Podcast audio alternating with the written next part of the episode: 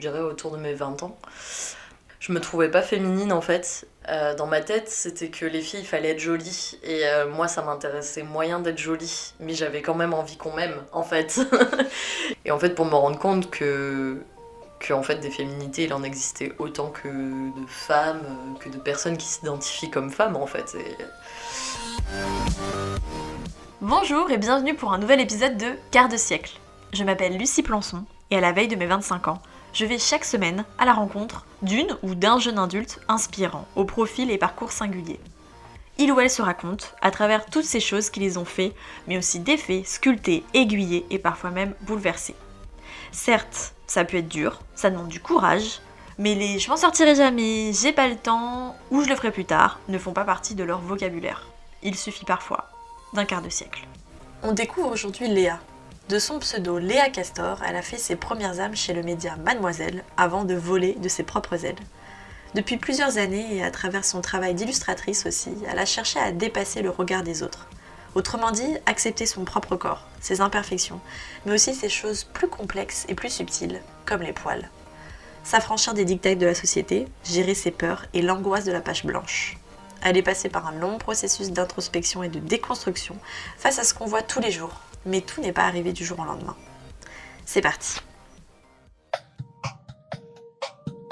Et en 2018, c'est le chômage, chômage pour près d'un jeune 4. Fini les rêves. Il faut... Ils forment un monde, un monde. Quels sont leurs rêves, leurs nouveaux combats La crise du quart de vie. Mais que signifie, à notre époque, d'avoir 25, avoir 25 ans Il faut donc se battre, se battre. La réussite n'est pas forcément matérielle ou financière. Elle peut être l'épanouissement de soi-même. Un tsunami de la jeunesse. Il n'y a pas une jeunesse, mais des jeunesses.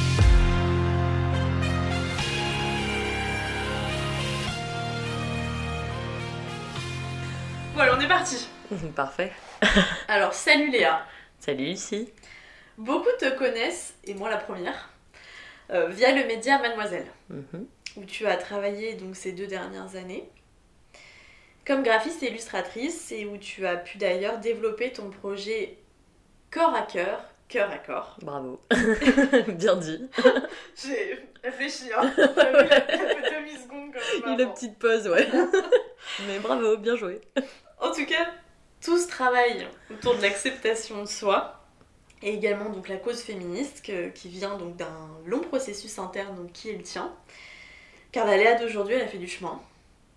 Et on va revenir sur tout ce processus, mais déjà donc sur le plan factuel, aujourd'hui tu n'es plus chez Mademoiselle, en ce moment, que fait Léa?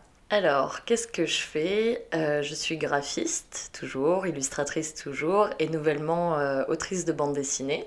Et donc, je travaille en freelance. Et actuellement, je travaille sur euh, ma première BD, donc, euh, qui a été signée avec les éditions Lapin, et qui est sur Corps à Cœur, Cœur à Corps, donc. Et donc voilà, c'est une adaptation d'une série qui existait déjà sur Mademoiselle, qui était avant ça un projet étudiant, et qui du coup, ça y est, c'est sa forme finale. Après, ça fait trois ans que j'ai ce projet-là, donc euh, ça, après trois ans, c'est bon, on va passer à autre chose. Mais euh, là, voilà, je travaille là-dessus, donc euh, c'est du coup une, une adaptation, en fait, de témoignages en bande dessinée. Et donc ta première BD. Ouais, tout à fait. Et comment tu le vois ça justement, euh, le fait qu'on... Bah, c'est pas la page blanche puisque c'est quelque chose aussi auquel tu as travaillé euh, euh, avec euh, Mademoiselle euh, quand tu faisais tes dessins justement pour Corps à Cœur, mais comment tu vois là ce... Comment tu gères cette pression? Ce nouveau pas. Euh, ben, j'estime assez bien, en fait, à mon grand étonnement, dans le sens où euh, je pense que je suis quand même très bien, euh, très bien accompagnée par mon éditrice, qui a fait un gros travail de base pour être sûr qu'on se comprenait bien et qu'on avait envie des mêmes choses. Donc on a beaucoup discuté, et ça, c'était vraiment très cool de se rendre compte que de quelles étaient mes intentions et surtout elle voulait pas y déroger. Donc euh, c'était très chouette de sentir que j'avais quelqu'un avec moi qui a ben, de l'expérience en fait dans le milieu là où moi je n'en ai absolument pas. Et qui me faisait confiance en me disant bah ouais Léa tu peux le faire. Parce que c'est elle qui m'a dit ok on en fait une BD et moi je dis mais j'ai jamais fait ça. Elle me fait c'est pas grave. Je fais ah ok donc euh, en général quand j'ai pas trop confiance en moi mais que je vois que les gens autour de moi ont confiance en moi je me dis bon peut-être que si je suis la seule à douter c'est qu'il y a un problème Et du coup, je me mets un petit coup de pied aux fesses et euh, en général, ça m'encourage. Et en fait, euh, pareil, j'étais assez tendue à l'idée de transformer en bande dessinée l'histoire de personnes que je connais qu'à travers des mails en fait. Et Est-ce que tu les avais au téléphone aussi parfois, ces personnes? Non.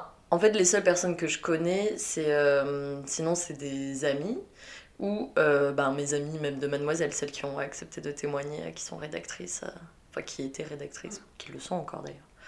Donc euh, donc il y en a quelques-unes que je connais personnellement, mais pas toutes. Et euh, pour moi, c'était une grosse responsabilité de parler de la vie de personnes que je connais, euh, mais même que je connaisse en fait. Et en fait, tout le monde m'a dit, mais oui, vas-y, trop bien, fais-le. Et du coup, je me disais, ah, en fait, il y a 20 personnes qui me donnent le feu vert direct, donc c'est qu'elles me font confiance. Donc à un moment, ça fait 21 personnes avec mon éditrice qui me font confiance, donc euh, peut-être que je pourrais me dire que, ok, j'en suis capable, même si euh, comme ça, ça me fait peur, mais. Mais c'était quelque chose de super excitant parce que j'avais envie de faire de la BD depuis, je pense que je suis enfant. Et euh, c'est un truc que je m'autorisais pas trop, en me disant j'ai pas fait les bonnes études.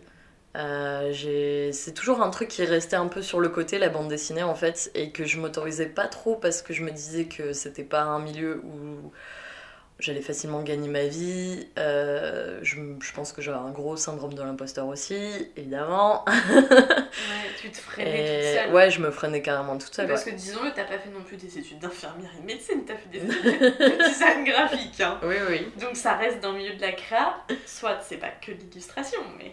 Ouais, ouais, mais euh, il y avait ce côté-là de moi qui euh, osais pas trop, et euh, ou qui osait un peu. Ben, sur Mademoiselle, je faisais des strips BD, donc euh, des petits formats, et assez euh, cartoon, mais là ça devient un style beaucoup plus mature, quoi, beaucoup plus posé, donc c'est un style que j'avais jamais fait, et ça c'est grâce à mon éditrice qui, pareil, m'a dit Ah, ce serait bien que tu fasses comme ça, et moi j'ai J'ai jamais fait ça, mais oui, c'est pas grave. C'est prévu pour quand? C'est prévu pour octobre, si tout va bien. On met des guillemets sur automne. Voilà, automne. Je devrais dire ça en fait, je devrais dire l'automne. Comme ça, c'est plus Ça large. fait euh, saison, voilà. ouais, automne, Mm, mm, automne mm, 2019. Ok. Voilà. Et donc tu l'as dit, ça fait quand même 3 ans que ce bébé euh, grandit, grandit. C'est un gros bébé, ouais. Euh, D'où est venue cette envie? Est-ce que, je suppose, il y avait aussi euh, cette envie de t'accepter toi-même? Mm. Euh, Comment en fait, toi, t'es arrivé avant de faire accepter aux autres leur corps à travers aussi tes dessins, enfin leur donner une nouvelle perception? Est-ce que ça passe pas aussi par la nouvelle acceptation de ton corps à toi? Oh bah si, clairement. En fait, ça, a commencé... euh, bah là, pour le coup, ça a commencé bien, bien longtemps avant 3 ans. hein. Je pense que ça, remonte à peut-être quelque chose comme... Ouais, 5-6 ans en fait. Je dirais autour de mes 20 ans. Où euh, j'ai commencé à questionner ma féminité. Qui était, euh, un pro- qui était un problème pour moi. Qui était clairement un problème parce que hum, je me trouvais pas féminine en fait. Et c'était un problème pour moi dans le sens où je me je me genre comme femme, je me reconnais dans le genre féminin. Mais euh, celui que je voyais, que j'avais en tête, ne me correspondait pas et, euh, et ça me ça me ça m'attristait en fait tout simplement. Mais tu te Ça me que complexait. Tu te ou t'as vu des remarques ou... Euh, non, parce qu'en fait, j'avais des envies, je pense, qui. Euh, comment comment comment c'est venu? Je pense que c'est quelque chose d'assez insidieux en fait, qui est rentré euh, même très très jeune en fait. Euh, dans ma tête, c'était que les filles, il fallait être jolies. Et euh, moi, ça m'intéressait moyen d'être jolie. Mais j'avais quand même envie qu'on m'aime, en fait. et je me disais, ben si je suis pas jolie, comment on va m'aimer? Et du coup, j'avais ce truc-là de où je pense dans ma famille, ça a été énormément. euh, j'ai eu des parents qui m'ont toujours encouragée à travailler, qui me disaient que j'étais forte à l'école, qui, qui louaient beaucoup mon travail et je pense une certaine forme d'intelligence et de sensibilité. Euh, mais en fait, il n'y avait pas ce truc de l'esthétique, pas du tout. Pour mes parents, c'était pas un critère. euh, J'avais très rarement des remarques sur le fait que j'étais jolie parce qu'en fait, c'était pas un truc euh, qui était important pour eux, quoi. Sauf que moi, j'ai grandi dans un environnement où, en fait, en tant que petite fille, c'est important d'être jolie. Et, euh, et du coup, j'étais un peu à la fois re- rebelle contre cette idée-là, et à la fois, je voulais qu'on m'aime, et pour moi, je voyais pas trop d'autres idées de. Du coup, il y avait un côté un peu genre, il faut que je sois originale, donc j'avais un côté très. euh, bah, dans mon look, je pense que je me suis beaucoup cherchée, dans mon style vestimentaire. Euh, j'aimais bien. voilà, j'aimais bien un peu être contre-culture avec des guillemets, etc. Mais j'avais un côté un peu rebelle comme ça. Hein, je Oui, pense. voilà.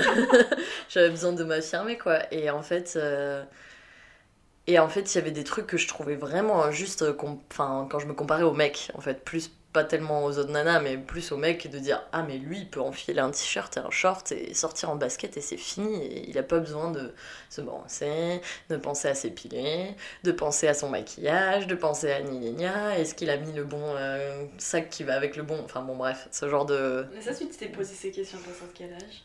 Enfin, là, ce- tout ce que tu dis. Ce. bon, euh, Faut que je me maquille, faut que je m'épile, faut. Alors, euh, je pense que l'injustice par rapport aux mecs, c'était très jeune. Euh, parce que ça commençait avec les genre, mais euh, des trucs tout cons, mais genre, pourquoi un mec il peut péter, ça va faire rire tout le monde, une fille c'est impossible. Ça pète pas. C'est, ah bah non, ça, ça ne fait pas ce genre de choses, une fille. Euh, c'était plein de trucs comme ça, et ouais, un côté. euh, en fait, je sentais qu'il n'y avait pas d'injonction à être beau pour un mec. C'était pas ça les injonctions, c'était être fort, certes. Mais moi, je préfère, moi, je- à choisir, j'aurais préféré être forte qu'être belle. Enfin, je trouvais ça plus stylé. Et du coup, j'avais ce côté. Euh, bah, je voulais faire des arts martiaux quand j'étais petite. euh, Enfin, j'avais deux grands frères que j'admirais et que j'admire toujours. hein, mais j'avais ce modèle-là de. C'est trop cool, quoi. Eux, ils mettent la casquette à l'envers, ils sont trop stylés, quoi. C'était un peu ça. Et moi, je Ah, me disais. Déjà jeune. Ouais, déjà jeune, j'avais cette idée-là. Après, en grandissant, bah, il y a eu encore plus le côté. euh, Je pense que adolescente, il y a eu le côté. euh, En fait, on me colle une, une sexualité que j'ai pas demandé. C'est-à-dire que je voyais que je devenais une femme pour euh, les hommes, et moi je me considérais pas du tout comme une femme à l'époque. Donc le fait que j'ai des seins, des gros seins quand même, euh, c'était un truc que moi je trouvais qui, qui m'insupportait. Ça euh, t'a perturbé Ouais, carrément, ouais, ça m'a perturbé, ouais. De, de me dire, euh, de voir le regard des. Alors, autant ça me plaisait pour les mecs de mon âge, autant pour les mecs plus âgés, ça me révulsait, quoi. Ouais. Et euh, d'ailleurs, j'ai encore des réactions comme ça. C'est vrai. Ouais, qui te gêne aussi. Ah ouais, qui me gêne, ouais. Où euh, on me sexualise là où j'ai pas demandé, en fait. Et. euh, il y avait ce, il y avait ce côté-là, j'aimais pas trop jouer à ce jeu-là de la séduction, euh, enfin en tout cas pas quand c'était quand c'était pas moi qui le, qui le cherchais, quoi, ça me, ça me dérangeait beaucoup. Pardon, vous cherchez une histoire d'amour? Parce qu'on pourrait peut-être se l'écrire ensemble? Donc euh, est venue la question de l'épilation euh, quand j'étais pré-ado, donc que j'ai fait complètement par automatisme, euh, enfin par mimétisme de ce que je voyais à l'école et de se dire bon bah en fait c'est limite une règle d'hygiène quoi. Bon d'hygiène que pour les filles bizarrement, Mm. mais oui, parce qu'apparemment l'hygiène des mecs bon c'est pas aussi important. Ouais, vers 13 ans, on se pose tous. la- Enfin, on se pose toutes. Ouais, ouais, ouais, il y avait clairement ça. Et puis, bah, du coup, le regard des mecs de ton âge, des autres nanas. euh, Donc, je l'ai fait et je l'ai fait de manière assez euh, violente. hein. C'est-à-dire que je m'épilais intégralement. Quand j'étais ado, euh, genre vers mes 16 ans, ouais, je m'épilais intégralement. Donc, Quand tu dis intégralement, c'est. c'est. Bah. euh, Non, pas les bras, ouais, non, ouais. non, j'avoue, genre, c'était. On a l'impression qu'il y a plus. Ouais. non, c'est parce que quand je dis ça, je parle surtout du maillot. Du en maillot, fait. ouais. Du maillot intégral, euh, les aisselles, les jambes. Euh, voilà. Ouais. Ce qui était, long, ce qui était déjà mal. pas mal. Et ouais, et surtout, je m'épilais le maillot à l'épilateur. Donc, Oh. autant vous dire que ça fait très mal. Ou à la cire, ou. euh, mais voilà, je suis très peu allée à l'esthéticienne, je l'ai souvent euh, fait moi-même, quoi. Et euh, je pense que cette, euh, je pense que cette pratique, ouais, mais je pense que cette pratique-là, en fait, m'a fait me rendre compte de à quel point je détestais mes poils et à quel point c'était pas normal de haïr une partie de soi à ce point-là, en sachant qu'il m'avait vraiment rien fait, euh, que c'était juste une question esthétique, c'était même pas une question de santé. Qu'encore une fois, euh, l'injonction s'appliquait qu'aux nanas. Et en fait, moi, ça me saoulait de le faire. Enfin, en fait, je me suis rendu compte, euh, au fur et à mesure, je me suis rendu compte que ben, plus ça allait, plus l'hiver, je le faisais pas. Euh, je le faisais énormément par rapport aux mecs que je fréquentais où j'avais peur de pas leur plaire. Ça m'est déjà arrivé de, refuser avec de faire des trucs avec un mec parce que j'étais pas épilée et même lui il me disait mais c'est enfin pourquoi? Genre je comprends pas on s'en fout en fait et moi j'étais super mal super honteuse. Et en fait euh, enfin je trouvais ça ouf de me dire que cette idée elle était tellement enracinée en moi alors que elle venait de bah en fait j'ai commencé à me poser la question de d'où ça vient en fait. Pourquoi? Pourquoi je pourquoi je me fais autant de mal? Pourquoi je me déteste autant? Euh, alors que bah par exemple ma mère elle m'a jamais éduquée là-dedans je l'ai vue poilue euh, enfin alors certes elle se rase et s'épile mais je l'ai déjà vue avec des poils euh, au niveau de la vulve au niveau des aisselles même les jambes euh, de temps en temps euh. C'était avant les années 90. Ah, c'est bête, mais on Bah est ouais, en ouais. plein dans Non mais ça. ouais ouais c'est sûr et en fait euh, d'où d'où ça vient j'ai même pas regardé des pornos quand j'étais euh, ado c'est venu bien plus tard en fait donc euh, donc en fait euh, je me suis rendu compte que c'était un truc qui était autour de moi qui venait de la société de ce que mes copines pouvaient me dire de ce que les mecs pouvaient me dire et même sans regarder de porno à quel point ça influençait en fait notre notre manière de de voir notre notre intimité quoi et euh, en fait, j'ai eu, eu envie de changer ça. Euh, me maquiller, déjà, je me suis très peu maquillée en fait. euh. Parce qu'au-delà des poils, il y avait d'autres choses qui te. Ouais, ouais, clairement. Il y, avait, il y avait le maquillage, mais en fait, le maquillage, j'ai arrêté. J'ai dû me maquiller à peu près un an, de mes 16 à mes 17 ans, un truc comme ça. Très flash. Ouais, ouais, ouais, très. Mais même très flash dans le maquillage. hein. C'était très euh, provocateur, encore une fois. Euh, mais en fait, je me suis rendu compte que j'avais l'impression de me déguiser en faisant ça. Vraiment, j'avais l'impression que je me déguisais. Donc je me disais, bah c'est pas moi, donc pourquoi je ferais ça? Puis en plus, ça prend du temps, ça me saoule, euh, ça me gratte les yeux. Enfin voilà, il y avait un côté très pratique qui revenait à la charge. Ouais, naturel. Ouais, il y avait un côté comme ça. Euh, après, il y avait des côtés plus euh, complexes. Par exemple, euh, bah, j'en ai parlé il y a pas très longtemps, mais pendant très longtemps, j'ai pas osé mettre de rouge à lèvres parce que j'aimais pas mes lèvres et que du coup, c'était pour moi, c'était dégueu de me mettre ça sur les lèvres. Ça mettait en, valeur une partie de moi que j'aimais pas du tout, donc je l'assumais absolument pas. Donc il y avait différentes raisons hein, pour le maquillage. Genre maintenant, j'aime bien remettre du rouge à lèvres bien vif. je trouve ça trop cool. C'est plus une acceptation. Et d'ailleurs, mes lèvres, elles- je les ai percées à mes 18 ans. Et je pense que c'est pas pour rien, c'est parce que c'était une partie de moi que j'aimais pas, donc euh, j'ai mis un piercing. C'était une manière de plus me, me les approprier de me dire Ah, finalement, comme ça, je les aime bien. Et puis tu les montres plus. J'ai un, j'ai un piercing qui les met en valeur. euh.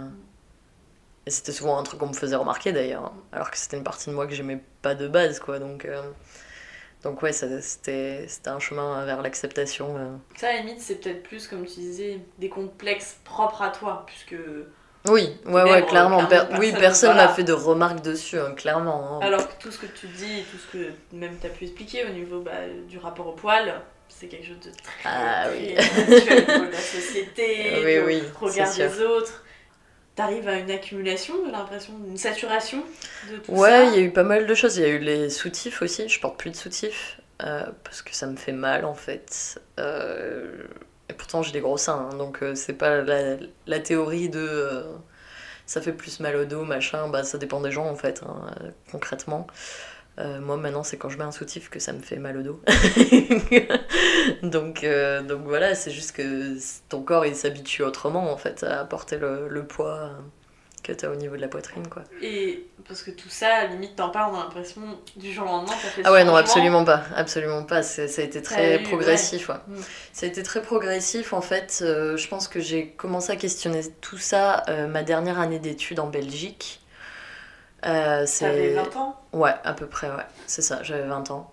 J'ai commencé à questionner tout ça. J'ai fait un magazine qui s'appelle euh, Cyprine Magazine et qui parlait de féminité et de cette féminité-là, et où je me suis rendu compte qu'en fait, il y avait eu un modèle de féminité qui nous était imposé. Donc celui dont je parle, euh, épilé, euh, qui sent bon, euh, qui porte des sacs à main, et, euh, Mascara, voilà, crayons. etc. Donc très cliché en fait. hein. Et en fait, pour me rendre compte que, que en fait, des féminités, il en existait autant que de femmes, euh, que de personnes qui s'identifient comme femmes en fait. Et, et à partir de là, c'était déjà un soulagement de me dire Ah, en fait, je peux être moi-même et je peux être féminine à ma manière. Et puis je peux plaire complètement. Et je peux plaire, ouais. En fait, je pense qu'il y a eu un déclic euh, aussi à ce niveau-là, de me dire, en fait, je peux plaire comme ça. Euh, c'est là- à ce moment-là que je suis tombée sur mademoiselle.com. hein. et que du coup, j'ai fait, ah, il y a d'autres meufs qui pensent comme moi, c'est fou ça. Genre, euh, d'autres meufs qui qui parlent de leurs complexes, euh, qui... Donc je pense que c'était... En fait, c'était une porte d'entrée dans le féminisme, hein, tout simplement. euh. C'était... C'est comme ça que j'ai mis un pied dedans sans vraiment m'en rendre compte. Je pense que je commençais à peine, je commençais à peine à, à, me questionner là-dessus. C'est que c'est vraiment rentré par la porte de la féminité et, et le rapport au corps. Parce que moi, c'était un problème, mon corps. C'était vraiment un problème et, euh, et j'en avais marre que ce soit un problème. Je me disais qu'il n'y avait pas de raison, euh, que c'était pas sain de haïr euh, autant une partie de soi parce que qu'on le veuille ou non, euh, on- je trouve que dans notre philosophie, on a vachement tendance à séparer le corps de l'esprit. Mais en fait, euh, la personne qu'on est est composée d'un esprit et d'un corps et c'est vraiment la même chose en fait. Donc euh, à un moment donné, Puis ça déclenche beaucoup de mots, beaucoup de voilà, en fait, on se rend bien compte que, enfin, on aimerait bien euh, se dire que si on a mal, c'est que parce que on s'est pris un coup, machin, mais en fait, non, notre psychologie, elle joue énormément là-dedans. Et en fait, euh, enfin, enfin, on peut pas, on peut pas les séparer indéfiniment, quoi. Et enfin, moi je, moi, je faisais cette séparation de j'aime ce qui je suis à l'intérieur, mais j'aime. euh, Enfin, et encore, je suis un peu gentille avec moi-même. ouais, ouais. disons, que, disons, que, disons, que, disons que je m'aimais plus à l'intérieur qu'à l'extérieur. Tu Et que, je, ce et tu- que je capitalisais vachement là-dessus. Sur ouais, je suis vachement une personne plus cool que belle. J'ai le ventre qui vient de gargouiller. Et, euh, et en fait, euh, je me suis rendu compte que non, qu'en fait, il fallait que je fasse un, véritable travail si je voulais que je accepter mon corps. Et je pense que c'est passé par accepter mon corps, c'était me rendre compte que oui, en fait, euh, les autres aussi l'acceptaient. C'était, c'était moi, en fait, qui, qui me posait des barrières depuis le début. Après, beaucoup ne s'en rendent pas compte aussi. Ah ouais, euh, ouais, ouais, clairement. Est-ce que toi t'en parlais? Parce que là, justement, t'en parles euh, avec du recul, avec Ouais. justement le le- l'après en fait. euh, c'est pas un traumatisme, mais enfin quelque chose qui t'a beaucoup tracassé, disons. Ouais. Euh, t'en parles très bien, mais est-ce que t'en parlais sur le moment de tous ces questionnements de... Euh, alors, je pense que oui. Bah aussi, évidemment, c'était pas du tout aussi fluide. Mais oui, j'en parlais, j'en parlais beaucoup avec les gens autour de moi, en fait. Tes sur, proches euh, ou sur euh, ouais, même des sur- gens, euh, ouais, ouais, des, des potes, des des potes. Bah, il y a eu ce travail sur le magazine qui, à 20 ans, m'a fait énormément de bien. Et ouais, en fait, j'en parlais beaucoup avec les gens. Je pense que j'ai toujours eu cette facilité à discuter. Ça, encore une fois, c'est une... pas vrai. Je n'ai pas eu, toujours eu de facilité à discuter avec les gens, ce n'est pas vrai, Léa. J'étais une grosse timide quand j'étais euh, pré-ado, donc euh, c'est pas vrai. Mais euh, disons que j'ai eu la chance d'avoir des gens euh, sur qui je pouvais compter, très assez jeunes en fait, et avec qui je pouvais avoir des vraies discussions. Et donc ça concernait ouais, notamment euh, le corps. Je me rappelle qu'avec ma meilleure pote, on avait parlé du fait qu'on avait des vulves différentes, tu vois, genre quand on était pré-ado, donc juste le fait de se dire ah ouais mais moi ça dépasse, toi pas, machin, enfin des trucs comme ça, et en fait de se rendre compte ah ça veut dire qu'il y a des vulves différentes. Ça aussi, c'était un, sujet, euh, enfin pour moi, ultra tabou, euh, ultra. euh, et un sujet que j'ai pu lire dans Mademoiselle, de ouais, ta vulve est normale. en fait, on a toutes des vulves différentes, on n'en parle tellement pas. Genre, c'est connu qu'il y a des petites et des grosses bites, mais est-ce que c'est connu qu'il y a des plus grosses lèvres et des petites lèvres Enfin, des choses comme ça, pas du tout quoi. Et du coup, ben, moi, c'était un peu genre la découverte des corps féminins aussi, à 20 ans. Et puis ensuite, je suis partie en Nouvelle-Zélande. Et donc, ça a été un voyage de 9 mois et un voyage où je pouvais être euh, un peu qui je voulais. Alors, certes, je partais avec euh, une pote de base et ensuite, j'ai rejoint mon cousin. Mais ça faisait quand même très peu de personnes qui me connaissaient et, euh, et je pense que j'avais beaucoup à me prouver et à, et à rencontrer, on va dire. j'avais beaucoup à rencontrer sur qui j'étais sur te rencontrer. toi. Ouais, me rencontrer, ouais. Parce que ben, quand Voyage initiatique. Ouais, clairement. Parce que quand t'es euh, à l'autre bout de la planète euh, et que tu peux compter bah, quand même beaucoup que sur toi euh, et que tu te retrouves énormément face à toi en fait. Tu dis en fait, en fait t'es qui? En fait t'as envie de quoi? Parce que là t'as fait trois ans d'études. Clairement ça a été un moment dur mes études parce que on me demandait beaucoup, beaucoup de travail et psychologiquement c'était compliqué. Et euh, je me suis vraiment posé la question de si j'avais envie de continuer le graphisme. Euh, Qu'est-ce que je voulais faire de ma vie? Est-ce que Cyprine, là, le magazine que j'avais fait, c'était qu'une parenthèse ou pas? Euh, Est-ce que, du coup, j'allais m'épiler là-bas alors que c'était encore plus chiant que dans un contexte à la maison où tu fais un peu tes, ta popote, ce machin? Euh, Il y avait... y avait... En mode backpack quoi. Ouais, ah oui, clairement, là j'avais mon j'avais ma maison sur le dos, hein, donc euh, donc euh, c'était c'était compliqué quoi. Genre, euh, pff, je me disais, mais franchement, est-ce que t'as vraiment que ça à foutre de t'épiler quoi? Alors que t'es t'es devant des paysages euh, de ouf, alors que tu rencontres des gens qui viennent de partout. euh. Enfin, ça ça m'a fait me poser des questions aussi sur quelles, quelles étaient mes priorités, et je pense que j'ai été beaucoup plus naturelle, et, je me et j'ai commencé à plaire en fait aussi, à ce moment-là. Euh, oui, alors. J'ai commencé à plaire. C'est peut-être. Enfin, toi, peut-être à te rendre compte que tu plaisais. oui, en fait, c'est clairement ça. C'est plus, me... c'est plus euh, me rendre compte que je pouvais plaire comme ça. C'était clairement ça. Mm. Parce que je pense que je plaisais avant, sauf que avant que je m'en rende compte. euh, Tu pensais pas? Ou alors je m'en rendais compte dans les moments où ça m'arrangeait pas, tu vois. Ouais, Genre le regard libidineux que tu n'as pas demandé, euh, Oui. tu fais Ah non, merci, non. Ouais, mais c'est dans les extrêmes aussi. mais oui, je vois, il y en a beaucoup euh, qui ont besoin aussi de partir très loin pour au final revenir très près de, ce qu'ils sont. Ouais, ouais, clairement. Et, et je trouve ça euh, fort parce que c'est vrai qu'au final on pourrait dire bah non, il suffit de partir euh, un week-end, euh, deux secondes juste à côté, euh, est-ce que ça suffirait? Et alors, à nouveau, est-ce que ce sont des problèmes de riches ou quoi? Quand on peut penser ça comme ça, se dire euh, bon, euh, on va partir à l'autre bout du monde, euh, mais je trouve ça hyper euh, important et c'est de plus en plus euh, d'actualité, tous ces Mhm. voyages un peu où les gens se permettent de partir seuls, et encore plus en tant que femme. Ouais. Toi, tu l'as dit, t'es partie avec une amie. Euh, il me semble, j'avais vu une vidéo, ou une, une interview où justement tu pas de sister sister sur Mademoiselle. Tu t'avais pas fait quelque chose Euh, sur, ouais, si, ton j'avais fait. euh, oui, tout à fait. Une avec Kalindi où on parlait Mm. du voyage en Nouvelle-Zélande. euh. C'est ça, et, et il me semblait que si il y avait une phrase qui m'avait marqué. Maintenant que j'y repense, euh, que tu t'étais jamais senti au final, tu t'es senti moins seule à partir du moment où t'avais lâché tes potes. Oui, ah oui, clairement. Alors qu'en fait, à partir de ce moment-là, t'étais seule physiquement, mais émotionnellement, tu te Ouais, ressentais. Je me suis rendu compte qu'en fait, euh, la solitude et le fait d'être seule, c'était pas du tout la même chose. Euh, je me voyais vraiment pas comme une personne solitaire. Euh, je pensais que je me supporterais pas toute seule. Et Je dis ça, enfin, je te juste, mais c'est pour justement tous les gens qui pensent que Oh, je vais être si seule si je pars toute seule. Ouais, bah en fait, euh, bah après, je sais pas, hein, c'est que mon expérience personnelle, donc euh, euh, comme tu dis, comme tu dis, c'est clairement des problèmes de riches, etc. mais moi, je pense que j'avais pas besoin de partir aussi loin. Par contre, ce qui est sûr, c'est que j'avais besoin de couper avec mon cocon, quoi, en fait. Et mon cocon, c'était.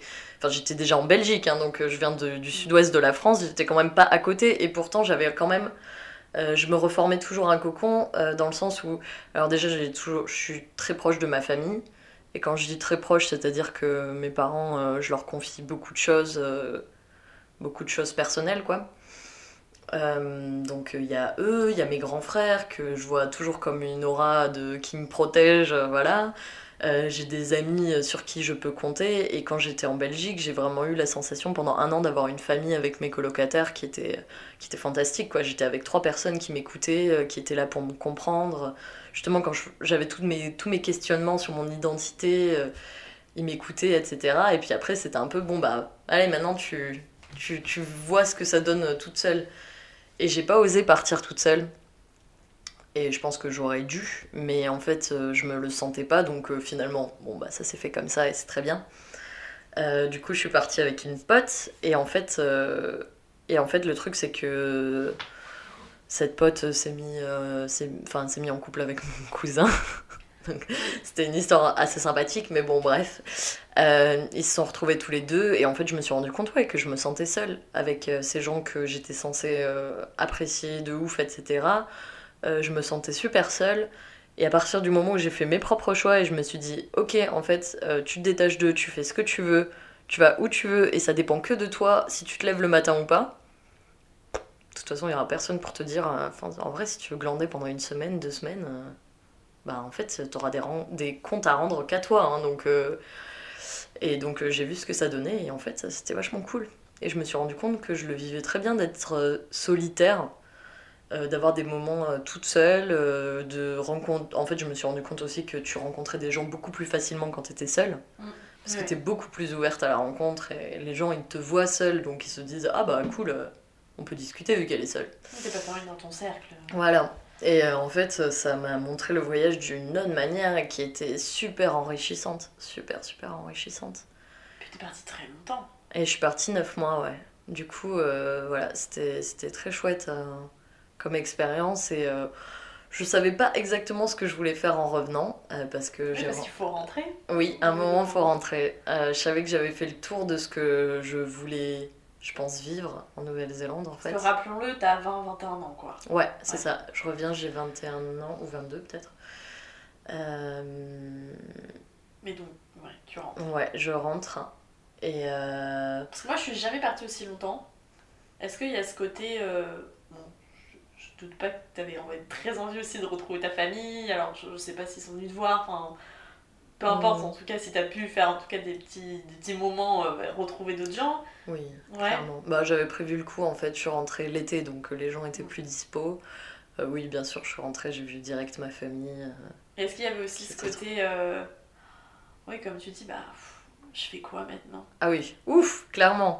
Parce qu'en fait, euh, je suis tombée amoureuse juste sur la fin de mon voyage avec euh, donc un, mec qui était anglais.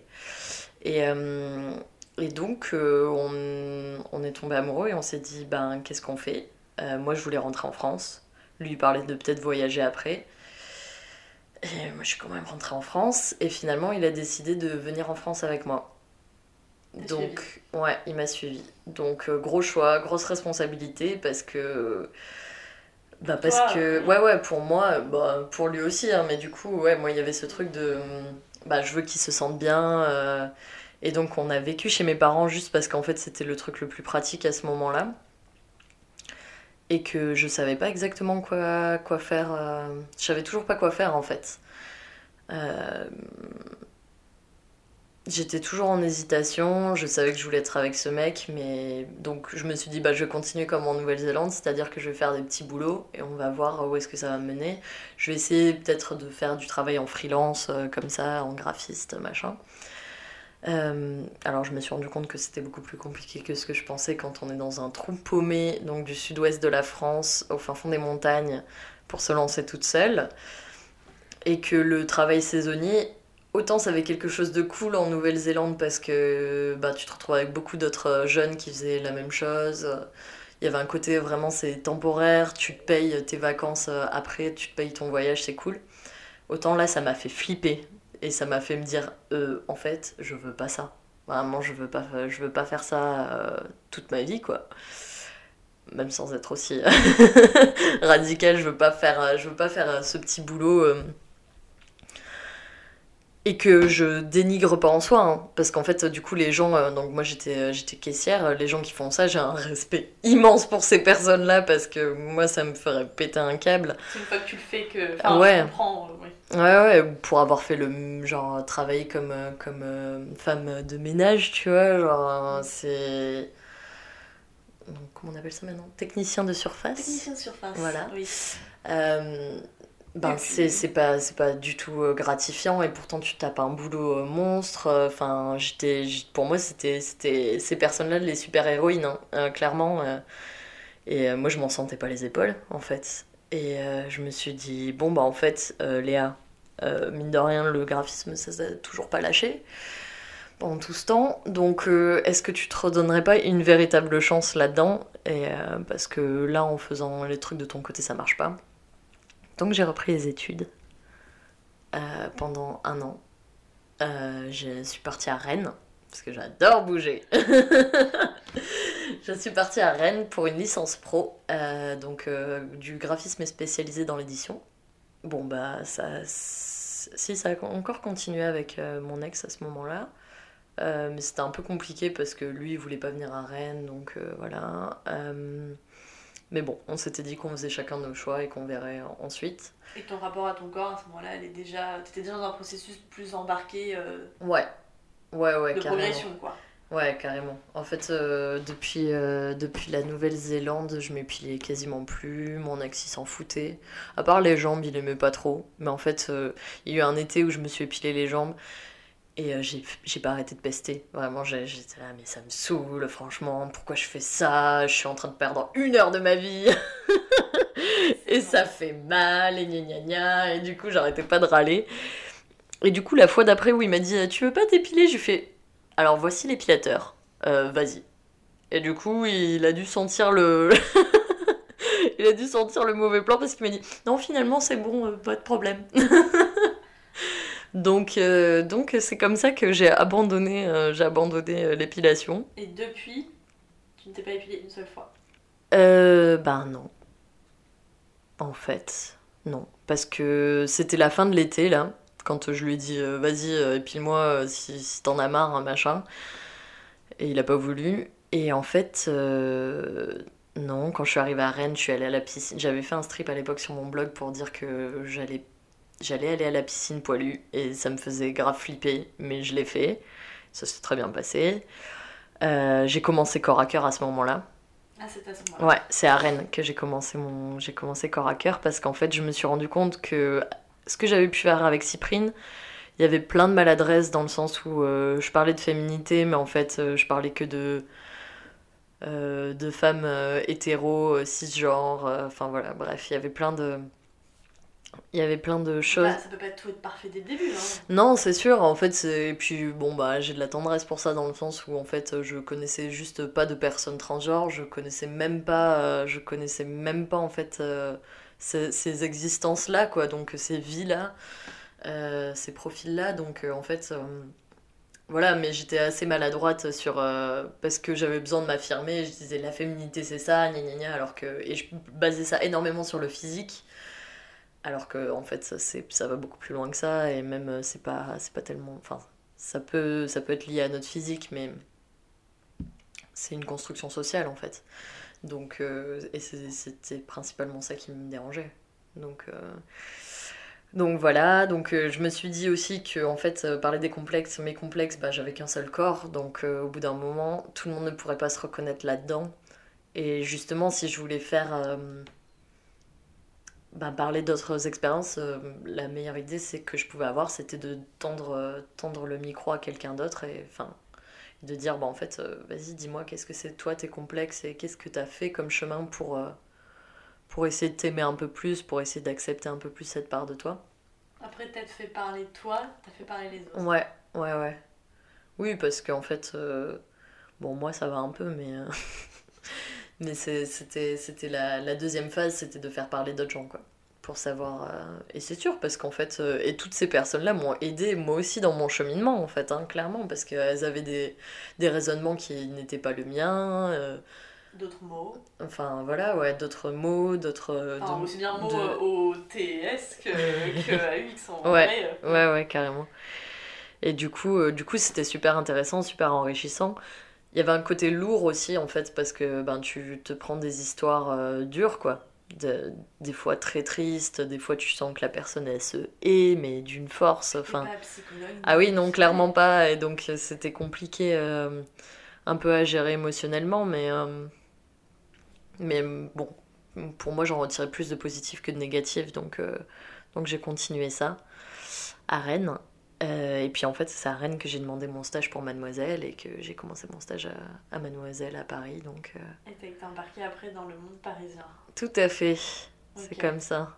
Alors que de base, je voulais surtout pas y aller. Mais bon, c'était un peu une étape obligatoire. hein. Pour moi, c'était un- une manière d'aller plus vite aussi dans mon processus. euh. Je pense que j'aurais pu rester à Rennes et essayer, de con- enfin, essayer de, de creuser un réseau là-bas, etc. Mais je pense que ça m'aurait pris beaucoup plus de temps qu'à Paris, quoi. Est-ce que tu dois rester à Paris? Non. non, non, pas dans la, pas dans la. Je me vois rester dans, à Paris euh, peut-être encore euh, sur aller 2-3 ans, un truc comme ça, mais après, euh, pff, non. C'est une ville qui va beaucoup trop vite pour moi. Ça t'étouffe aussi? Ouais, ouais, ouais, carrément. Je pense que quand j'y suis, ça va encore. Mais c'est quand je pars et que je reviens que je me rends compte que, oh là là, ça va beaucoup trop vite. ça a un côté très excitant et je... Enfin, il y a plein de choses que j'ai vues qu'à Paris, en fait, hein, ou que j'ai goûté, ou que j'ai senti, enfin... C'est super stimulant et je vois bien la différence justement quand, quand j'étais dans le fin fond des Pyrénées où j'avais beau avoir mes belles montagnes, c'était magnifique, mais en attendant, euh, culturellement, c'était pas assez riche pour moi. À ce moment-là, j'avais besoin de plus d'activités. Je pense que c'est normal quand tu lances ton, ton activité professionnelle d'avoir besoin qu'il qu'il y ait un foisonnement et comme ça. Surtout dans le monde de la créa comme nous, enfin, faut, faut être en, sans cesse nourri euh, Ouais, ouais, ouais, par c'est ça. différentes choses, et encore plus dans le visuel quand on Mm. travaille dans le visuel. Non, c'est sûr. Du coup, euh, du coup ouais, je... Paris pour l'instant, ça me paraît bien, mais c'est pas encore. Enfin, Ouais, c'est pas, c'est pas sur le long terme, quoi.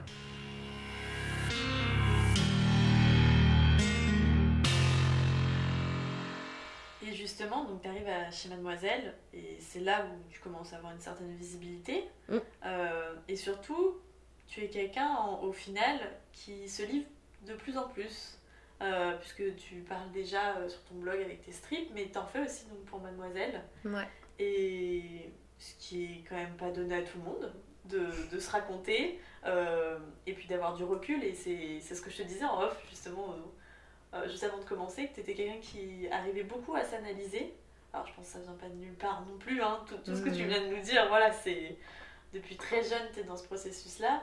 Faisait pas peur aussi euh, de passer euh, presque du journal intime gardé pour toi à, à déballer aussi tout ce genre de choses, puisque tu t'en as fait de très variés, alors aussi bien là, sur euh, les poils, comme tu viens de c'était le parler. premier, ouais. Ouais, sur les poils. comme aussi bien un peu une ode à l'amour aussi à, ton copain. Mm. Euh, alors, ça faisait peur et en même temps, je pense que j'en avais besoin. Euh, je pense que assez, enfin comment dire, dans ma pratique en fait euh, artistique, je me suis rendu compte que j'avais énormément besoin de, alors de donner de la forme, qui est une forme qui me plaise, mais j'avais énormément besoin que le contenu me plaise également et qu'il ait du sens pour moi. Je pense que c'est pour ça que j'ai beaucoup de difficultés à travailler dans la publicité, par exemple. d'accord. à, moins, à moins de croire vraiment aux produits, etc. Mais c'est vrai que c'est compliqué pour moi. Très faux. Bah après, euh, je pense euh, par exemple à Mademoiselle, il y a eu des OP qui étaient vraiment cool et euh, qui, qui disaient Ah ouais, ça c'est chouette, ça, ça. Enfin, je pense par exemple à des culottes menstruelles ou des trucs comme ça, tu vois. C'est le choix des collaborations. Voilà, mais, euh, mais c'est sûr que c'est. Par exemple, c'est pas un domaine dans lequel je me sens super à l'aise de base. Alors que raconter des histoires et mes histoires, c'est un truc que je pense j'adore faire. Et euh, je pense que, comme quand j'étais ado, j'avais un skyblog où je racontais mes trucs et qu'en même temps je savais que c'était lu sans savoir vraiment qui c'était, etc. euh, je pense qu'en fait, le fait de le sortir de l'intime pour le rendre public, c'est une part de mon processus qui me fait énormément de bien. Où j'ai l'impression que cette histoire ne m'appartient plus. Et. euh, qu'elle n'appartient plus, qu'à moi en fait. Enfin, elle appartient à d'autres gens. Euh, ils peuvent euh, s'en saisir, ils peuvent l'interpréter, ils peuvent se reconnaître dedans. Et. moi, ça me fait un bien de fou en fait d'en parler. Je sais pas comment dire, c'est, j'ai toujours pas, j'ai toujours pas justement saisi exactement pourquoi ça me faisait autant de bien d'en parler publiquement. Mais il y a un côté, c'est bon, c'est avoué à tout le monde maintenant. Enfin, c'est plus, c'est plus euh, genre, c'est plus tabou, c'est plus un secret, c'est plus un truc que t'as, T'as pas à te le cacher. t'as pas à te cacher en fait. Ouais, c'est ça. Vu que c'est annoncé, et en fait, c'est exactement ce que j'ai fait pour mes poils. J'ai fait une vidéo. euh, parce que euh, spontanément on m'a proposé mais vas-y Léa tu veux pas t'épiler cet été? C'est ton premier été euh, tu veux en faire une vidéo? Je me suis dit bah ouais allez vas-y alors bien sûr ça m'a fait super peur parce que bah, c'était une exposition et puis là c'était même pas du dessin c'était moi donc euh, Oui, une vidéo, ça n'a rien à voir. Ouais, donc euh, voilà, mais c'était une vidéo qui accompagnait du coup mon premier strip, où je racontais un peu plus, mais, euh, mais en fait il y avait vraiment ce truc de... Bah maintenant c'est bon, maintenant que je l'ai dit à tout le monde en fait. Même si évidemment tout le monde l'a pas vu, mais dans ma tête c'est un peu ça. Maintenant que je l'ai dit à tout le monde, bon bah c'est bon quoi, ils ont plus qu'à faire avec en fait. Maintenant que c'est dit, il y a quelque chose dans la, la parole pour moi qui est un peu auto-réalisatrice. De euh, une fois que c'est dit, bon bah c'est fait quoi. Enfin Je peux pas revenir en arrière. ouais voilà, il y a un côté comme ça et puis il y a un côté bah les gens ils ont plus qu'à faire avec en fait. Enfin Puis à toi d'assumer. c'est ça. Euh, vu que vu que c'est dit, ben c'est posé, euh, ils le savent. Moi aussi je sais. Bon bah voilà, hein, faisons faisons en sorte que ça se passe bien. Et euh, ouais, donc euh, donc euh, moi je le vois limite comme une nécessité en fait, cette parler, cette, cette- ce besoin de parler aux gens, d'avoir un retour. As un- eu des retours justement Wouh Ouais, carrément. des gens à qui ça parle forcément aussi. Ah oui, oui. Bah, alors, euh, la, bah, sur la vidéo, je pense que ça a été, euh, ça a été un choc. hein. Je crois que cette vidéo, elle est à 100 000 vues, euh, ce qui n'est pas du tout le cas de mes autres vidéos. hein, Juste parce que c'était, j'ai arrêté de m'épiler et euh, du coup, tout le monde allait de son, de son petit commentaire. Donc, euh, il y avait forcément il y avait des insultes. Parce que, Parce- pas ça. parce que voilà, insulter les gens parce qu'ils sont poilus, ça me paraît évident. Et, euh, mais il y avait énormément de commentaires aussi très positifs ou euh, très compréhensifs en fait. Il y avait des meufs qui se reconnaissaient pas dedans, mais qui saluaient le geste en fait. Qui disaient ben ouais, pourquoi t'aurais pas le droit en fait? Enfin, qu'est-ce qui qu'est-ce qui t'empêche? Il n'y a pas de loi là-dessus. Enfin, c'est c'est Qui pas. confirme dans tout ça. Ouais, en fait, c'est ça. C'était genre la confirmation que, que j'allais pas. euh, bah, que ça avait du sens, en fait, ce que je faisais, tout simplement. De, du, mais du sens. Mais en fait, ce qui, qui est tellement. Enfin, c'est limite absurde, en fait. C'est juste, oui, t'as le droit d'être au naturel, comme les mecs le sont. Parce que c'est même pas une question d'hygiène, les poils, en fait. Même si on veut faire croire euh, que c'est ça, mais. Mais c'est même pas une question. Enfin, sur les, sur les jambes, à un moment, faut arrêter, quoi. c'est pas une question. t'as déjà pris des remarques Des remarques, euh, de- j'imagine, négatives quand tu dis ça. Oui, ouais. Non, parce qu'en fait, euh, depuis le début, euh, et, et moi la première, hein, je sais Mm. que euh, si je m'épile, c'est par rapport au regard des autres, Ouais. essentiellement. Après, parfois, ça donne envie. T'as envie, en fait, juste de d'être lisse. Ouais. Mais je suis d'accord avec toi pour ça. Mais est-ce que, parce qu'au final, on fait ça pour le regard des autres, et est-ce qu'une fois que t'as arrêté de le faire, tu t'es pris des remarques? Euh, ben, Mais tes proches, vers mes... mm, non, en fait, très au peu. final. Très peu. Franchement, euh, de mes proches, euh, de mes proches, il y a ma mère qui espère encore de temps en temps que je m'épile. ouais, elle me fait rire. Elle me, elle me fait J'ai apporté l'épilateur, Léa. Ravie, j'en ferai rien. Euh, non, mais c'était drôle parce que le premier été où je me suis euh, pas épilée, euh, en fait, j'avais deux mariages dans ma famille. Euh, moment compliqué parce que je sortais les talons, la belle robe, etc. Et à me dire, oh là là, je portais des talons, super sexy, machin, avec des poils. Et en fait, euh, bah, vu que j'étais pas sûre de moi, j'ai demandé euh, aux personnes qui se mariaient. Parce que pour moi, c'était leur mariage. Et en fait, ouais, j'avais besoin d'une confirmation. Et, en fait, bon, alors mon grand frère, il m'a toujours encouragé. Enfin voilà, il me dit que je suis trop badass hein, de faire ça. Donc euh, voilà, lui, il avait aucun problème à ça. Et euh, ma cousine, elle m'a dit Mais tu fais ce que tu veux, Léa, c'est ton corps. Enfin, bien sûr que tu. Enfin voilà, tu, vraiment, tu, vraiment, tu fais ce que tu veux. Et en fait, je me suis rendu compte cet été-là que les seules personnes qui en parlaient, c'est parce que moi, je leur posais la question. Sinon, ils me, ils me, de- enfin, ils me disaient rien, quoi. Et euh, bon, bah, mes potes, j'en ai eu des surpris qui m'ont dit, bah ouais, c'est surprenant, mais en fait, ouais, moi aussi, pour moi aussi, ce serait surprenant. Euh, les premières fois où j'ai vu des meufs pas épilées, j'étais surprise parce que t'en vois jamais. Mais en fait, c'était pas de la surprise, euh, euh, bah c'est dégueulasse, c'était juste de la surprise de, ah en fait, j'en vois jamais, ah bah ok, ça existe. Et, et souvent, il y a ce truc, on en parlait avec une pote là, il y a pas longtemps, qui pareil a décidé d'a- d'arrêter de s'épiler. Il y a ce truc de, les gens regardent tes jambes, les gens regardent ta tête, genre l'air de dire, est-ce que ça va l'un avec l'autre Un peu de, on s'imagine pas des jambes poilues avec une tête de meuf, euh, bah, lambda quoi, enfin euh, qui est peut-être en, jupe, euh, peut-être qui se fait mignonne, machin. Et euh, ouais, bah en fait, il y a plein de gens, bon bah ils s'y font quoi. Après, moi je pense que vraiment je me suis protégée du regard des gens et que je le vois très peu. Et que quand je me balade avec euh, mon mec, souvent il me fait Ah, t'as vu comment il a maté tes jambes? Moi j'ai rien vu du tout. euh. Ah, c'est un travail aussi. hein. Ouais, mais je pense qu'on le fait beaucoup en tant que nana. Enfin, moi, je sais que je pense que c'est une manière de se protéger en fait. hein. Un Enfin, côté, un côté ouais. aussi, genre t'as pas envie de voir les bolosses, du Ouais, coup. moi, je sais euh, que j'y arrive, mais pas dans certaines situations. Mais Mm. euh, justement, tu vois les choses que t'as pas envie de voir, comme tu disais parfois. Mais oui, ça arriver à se mettre des œillères, c'est un truc très. euh, malheureusement aussi pour les filles, euh, ah ouais, ça, protecteur. hein. c'est un grand classique, ouais. Et euh, bah, pour l'instant, moi je fais, je fais avec. Et puis en fait, pour le côté euh, justement comme ça, ça m'arrange bien de pas le voir. pff. Mais ça m'est arrivé hein, de me faire mater de, de haut en bas, comme ça. Puis en fait, ça, limite, ça me fait rire, quoi. Enfin, maintenant, j'ai pas de. Maintenant, j'ai plus de, plus de problème à ça. Je pense que j'ai été suffisamment euh, validée dans ma démarche Ouais, par, euh, euh, par euh, plein de gens et surtout par moi-même en fait. Parce que je pense que j'aurais beau avoir la validation de plein de gens si moi-même j'étais pas persuadée que je suis en droit de faire ça et que. En fait, je les trouve toujours pas beaux, hein, mes poils. hein. Je suis pas en mode euh, ah, je suis trop sexy comme ça. C'est pas, pas du tout le, le sentiment que j'ai. Mais en fait, j'en ai marre de me dire que justement il faudrait que je le sois. J'en ai marre de me dire qu'il faudrait que je considère mes jambes comme ça.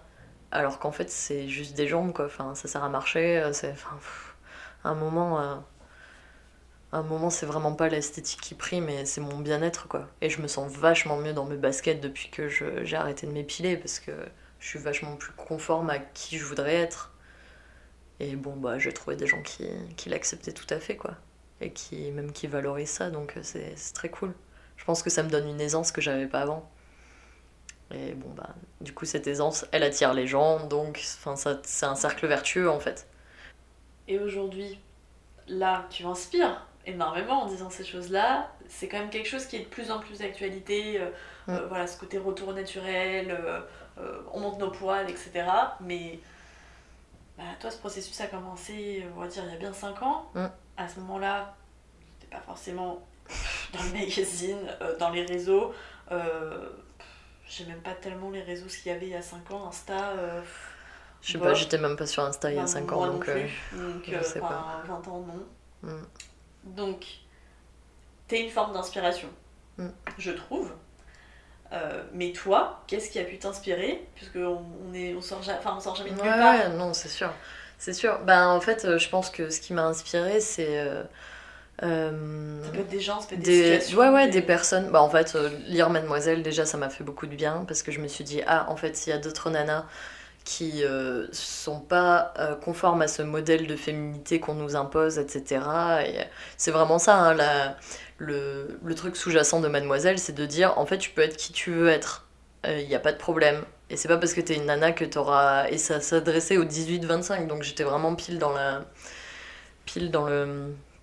Dans le créneau, quoi. Euh, donc euh, Mademoiselle, ça m'a fait énormément de bien. Une personnalité comme Jack Parker, euh, qui écrivait à l'époque à Mademoiselle et qui, je crois qu'en fait, quand j'ai fait Cyprine, euh, venait de partir, ou était partie un peu avant. Ça fait un moment, elle. Ouais, et en fait, euh, elle, pour moi, c'est une personne, j'adore sa plume, j'adore comment elle, elle est capable de, de se livrer.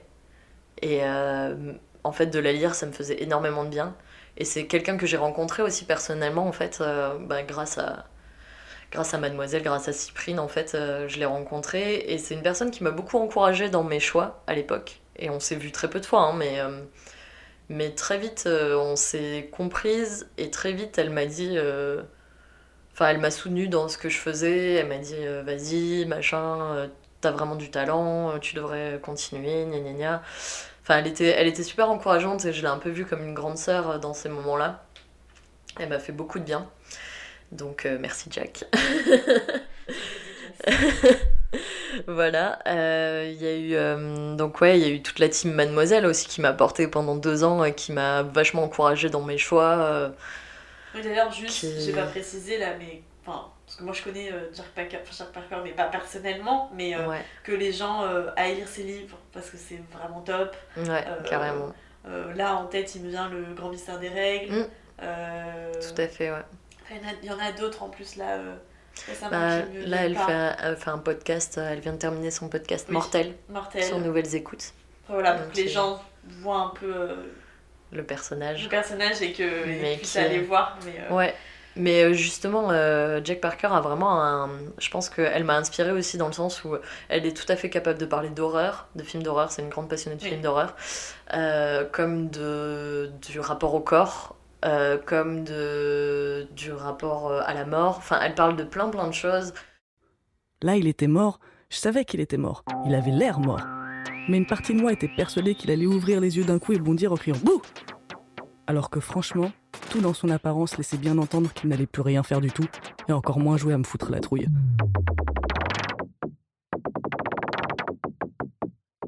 C'est fou à quel point cette transformation physique se fait rapidement d'ailleurs. Plus les heures avançaient vers sa mort, plus il se transformait. D'heure en heure, il prenait dix piges de plus dans la tronche. C'était très étrange. Et entre le moment où il a lâché son dernier souffle et celui où je suis parti de la clinique, ça a encore changé. Il avait l'air presque momifié, en cire. Il avait l'air faux et en même temps terriblement réel. toujours avec ses tripes en fait. Et euh, moi, c'est cette personnalité-là, ce côté euh, super touchant, euh, qui n'hésite pas à dire aussi. euh, je crois que c'est une des premières que j'ai lues en train de dire euh, En fait, je serai jamais la féministe de vos rêves. Arrêtez de, de projeter vos idéaux sur moi, euh, parce que je vais toujours vous décevoir à un moment donné, parce que j'aurais pas fait comme vous, vous auriez voulu que je fasse. Et euh, ça aussi, ça m'a fait énormément de bien de voir euh, quelqu'un qui mais en fait qui accepte d'être faillible. Et sur euh, Internet, on voit pas toujours ça, loin de là même. Et pour moi, ça en faisait une force en fait. C'était super important parce que je me reconnaissais dans ses erreurs. Ou pas toujours, mais en tout cas, elle me parlait, elle parlait à ma sensibilité. Et pour moi, c'était super important cette forme d'honnêteté. Même si je pense que c'est pas une véritable honnêteté parce que on a toujours un premier travail qu'on fait, euh, qu'on fait dans son coin. On et, euh, dire. Voilà, exactement. On choisit euh, qu'est-ce qu'on veut dire. euh, on va parler des choses qu'on a quand même commencé à accepter. On va pas dire, ok, en fait, je déteste ça, ça chez moi, bye. Je- J'ai pas trouvé. Donc il y a toujours un côté, bon, bah, on a commencé à travailler dessus et du coup, on a, on a des choses à en dire. Mais, mais moi, c'était, c'était, je pense, elle qui m'a beaucoup, qui m'a beaucoup inspirée à l'époque, qui m'a fait beaucoup de bien. Je pense que Digli aussi, elle m'a fait beaucoup de bien parce que c'est une. euh, C'est Maureen Win. Ouais, Maureen Wingrove, Voilà. euh, qui en fait, euh, qui a commencé à faire des BD euh, catégorisées très girly. À elle, gros changement. Que Et, moi, beaucoup suivi aussi. ouais, et en fait, qui au fur et à mesure a changé, euh, s'est intéressé au féminisme et a fait toute une réflexion là-dessus. Et en plus, dans le domaine de la bande dessinée, donc ça me touchait aussi beaucoup personnellement parce qu'elle raconte que c'est un milieu qui est très sexiste. euh, que justement on catégorisait ces BD de girly et ça a un côté péjoratif alors que euh, tout le monde lit des BD qui pourraient être boy mais en fait euh, c'est considéré comme neutre. Enfin voilà, et même elle a raconté à quel point elle, pou- elle pouvait avoir quelque chose de sexiste dans la manière d'habiller ses héroïnes, dans la manière de les représenter. Enfin voilà, elle a fait un gros travail euh, non seulement sur elle, mais aussi sur son travail en tant qu'autrice de BD. Et, euh, Euh, les questions tournaient toujours autour du fait d'être une femme, mais sans que ce soit politisé, sans que ce soit dans un but féministe. C'était juste oh là là, une femme dans la BD, mais qu'est-ce que ça vous fait? Euh, Comment vous êtes arrivé là? Et finalement, j'arrivais jamais à parler de mes albums. Euh, quand on me posait des questions sur mes albums, on me demandait euh, qui étaient mes lectrices. Et euh, sachant qu'avec la langue française actuelle, quand on dit lectrice, ça sous-entend zéro homme, je leur disais donnez-leur un peu de crédit quand même. euh, je, ne, parle pas qu'à des femmes, mais on, m'avait, voilà, on pensait, et comme très souvent on le pense, que comme j'étais une femme et que je parlais de sujets dits de femmes, ou en tout cas de ma vie de femme, ben, je pouvais être lue que par des femmes. Donc je reprenais les journalistes en disant, bah, dites mes lecteurs, parce que même s'il y a un mec pour 2 millions de femmes, on dira mes lecteurs, donc prenez le risque. Aujourd'hui, Léa, tu m'as l'air, voilà, comme tu dis, beaucoup mis dans tes baskets. Euh, tu travailles sur ce super projet qui aboutit à sa phase finale. oui, qui me fait stresser, qui me fait stresser ma mère, mais oui. Du coup, on t'apprend à gérer ton stress. ouais, voilà. d'une certaine façon avec tout ça. On n'en a pas parlé, mais euh, alors euh, je pense que tu en fais toujours partie de cette association, les aliens, Oui, tout à fait. Ouais. C'est vrai que c'est un autre pan euh, de mon féminisme. qui est carrément relié avec tout ce que. Enfin, qui Ouais, pas ouais, cas, Clairement. Choquant de, de l'apprendre que tu fais partie d'une association féministe qui, Ouais. en- donc, il me semble, met en avant les femmes dans le milieu de la culture. C'est ça. On promeut l'égalité des genres dans la culture et par la culture. Donc euh, c'est une asso que j'ai rejoint, et ben, que j'ai rejoint grâce à Corps à Cœur en Ouais. fait. Donc euh, tout, tout Ah, est moi, je lié. sais, j'ai fait mes recherches. Tout est lié, ouais. Elle m'avait invité bah, quand j'étais à Rennes pour euh, faire partie de leur exposition, parce que le thème de leur festival de 2017 c'était Body Pride. Et en fait, je, je suis allée au festival et je fais oh mais elle est trop bien cette association. Je me suis jamais ressent... enfin je me suis jamais sentie euh, autant en accord avec les valeurs. euh, Parce que t'aurais pu t'inscrire dans d'autres Ouais, et d'ailleurs, et d'ailleurs j'en avais testé quelques-unes, hein, mais euh, je me retrouvais pas forcément euh, dans dedans de, sur, sur certaines, certaines positions politiques. Et ce que j'adorais avec les aliens, c'est que bon ben c'est une ouverture, enfin en tout cas c'est une, une asso qui se veut très ouverte euh, et qui également est euh, comment dire, c'est un militantisme qui est assez joyeux en fait. Et euh, j'ai beaucoup, beaucoup de colère en moi, même si je sais qu'on ne dirait pas. Mais en fait, j'ai beaucoup de colère face bah, à l'injustice, hein, les injustices qu'on subit en tant que femme, de manière générale dans le monde. Je pense qu'il y a beaucoup de choses qui me. Je pense que je suis une personne très sensible et qu'il y a beaucoup de choses qui me, Révolte. qui me révolte et, euh, et je pense qu'à Paris on en voit beaucoup hein, quand on voit des gens dormir dans la rue au quotidien euh, quand euh, on voit des gens dormir dans son hall d'entrée quand enfin voilà il y a des large, hein. ouais ouais il y a des à Paris on, on a l'occasion de vraiment voir la misère en fait qu'il y a miracle, hein. qu'il y a en France donc chose qu'on ne voit pas quand on est à la camp moins je pense quand on est à la campagne j'ai beaucoup de colère et cette colère j'aime pas la faire sortir telle quelle C'est vrai que ça se voit pas tant que ça. Ouais, non, non, c'est... mais je la cache très bien, même à moi. Et euh, du coup, euh, du coup euh, ça me fait beaucoup de bien de militer dans une asso qui, bah, comme moi en fait, hein, elles sont en colère, mais elles ont décidé de faire en sorte que ça ressorte pas de manière agressive, mais plus dans la pédagogie. Et dans l'idée de faire quelque chose de joyeux, de qu'on apprenne, qu'on apprenne que tu t'occupes de quoi de la, de la com visuelle ou pas Euh, ouais, moi je m'occupe de la com visuelle, mais en fait euh, je, je participe aussi en tant que bénévole, euh, en tant que petite main quoi. Enfin là on a fait les Solid Days il y a pas longtemps et on avait plein de jeux sur le stand, on avait quatre jeux. Alors il y avait des quiz sur un peu le- les domaines culture, enfin la représentation féminine dans la culture.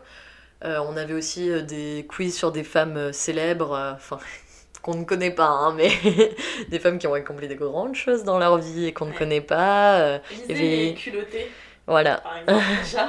Ça permettra de C'est remettre ça. euh, en mémoire, mais peut-être d'apprendre tout simplement. Ouais, ouais, carrément. Mais c'est ce côté-là, en fait, c'est travailler notre, notre histoire aussi. Ça, se rendre compte qu'en fait, des femmes euh, qui ont fait de grandes choses, il y en a plein. C'est juste qu'on les a pas retenues parce que l'histoire est écrite par des hommes. Donc, pourquoi mettre des femmes dedans J'ai envie de vous dire. Donc, euh, il y a, voilà, il y a ça, il y a, hum, il y a cette idée de, de lutter, en fait, euh, de lutter, mais dans la bonne humeur et dans l'idée qu'on apprend des choses. Et, et je pense que moi, ça m'a fait du bien, en tout cas. Ça me fait, ça me fait du bien d'être euh, d'être euh, face à des gens euh, comme ça, quoi, qui sont souriantes et qui sont pas, Ça fait partie des qui choses sont pas vénères, quoi. qui, Enfin, qui sont, mais... Ouais. Enfin, qui, qui déversent leur colère d'une certaine façon. Voilà.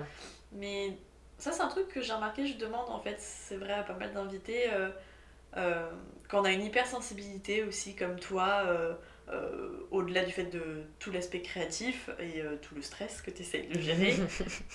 Là, justement, cette asso, ça te permet aussi de te recentrer, j'ai l'impression, sur t'apaiser. Est-ce qu'il y a d'autres choses dans ton quotidien, hein, mais qui, d'une certaine façon, permet de, de gérer ton stress, de gérer ta colère, de... parce que on- depuis le début, hein, là, ça va bientôt... euh, ah, comme j'ai coupé... Ouais, ça va bien, faut faire une petite heure qu'on parle. Mm. T'arrives très bien à exprimer euh, tes, tes peurs, Mm. tes sentiments. Alors après, à nouveau, c'est quelque chose qui est réfléchi, il y a plein d'autres choses derrière qui se cachent. Oui, beaucoup. Et comment t'as... Il n'y a pas des, des choses que tu arrives à faire pour toi? Alors, euh, peut-être c'est le dessin, mais en même temps, ça fait partie de ta pratique pro aussi maintenant. Mm, Ouais. Comment tu arrives à gérer euh, Quelles sont tes petites astuces euh, propres à toi? Pour me gérer, Ouais. euh, un journal intime. Donc, où celui-là, il y a vraiment que moi qui le lis. Et c'est ouais non, les, lui le sera jamais vraiment. je pense que ce journal, c'est justement je vais dire c'est mon dépotoir, c'est assez horrible, pas le journal. Mais, mais ouais, il y a un côté, euh, au moins là, le sale, je peux l'écrire. Euh, c'est pas grave, il y a que moi qui vais le lire. Euh, un exutoire. Quoi. ouais, il faut que ça sorte d'une manière ou d'une autre. Celle-là, cette manière-là, c'est quand même une très bonne manière de le sortir sans que ça blesse qui que ce soit ou que, ou que même moi ça me blesse en fait. Parce que avant que j'accepte certains de mes sentiments, euh, c'est compliqué quoi. Je me blesse au passage donc. euh, donc il y a ça. Je pense que je discute beaucoup avec les gens euh, qui me sont proches en fait. J'ai souvent besoin de d'avoir un... Enfin, ça m'aide d'avoir du recul en fait, de parler de, de mes problèmes à d'autres gens. Parce que souvent ils vont avoir un avis différent et qu'ils vont être capables de me dire Mais attends Léa... Oui, t'attends pas que ça monte. Ouais, bah enfin j'avais tendance à énormément faire ça. Euh, maintenant, plus ça va et moins je le fais.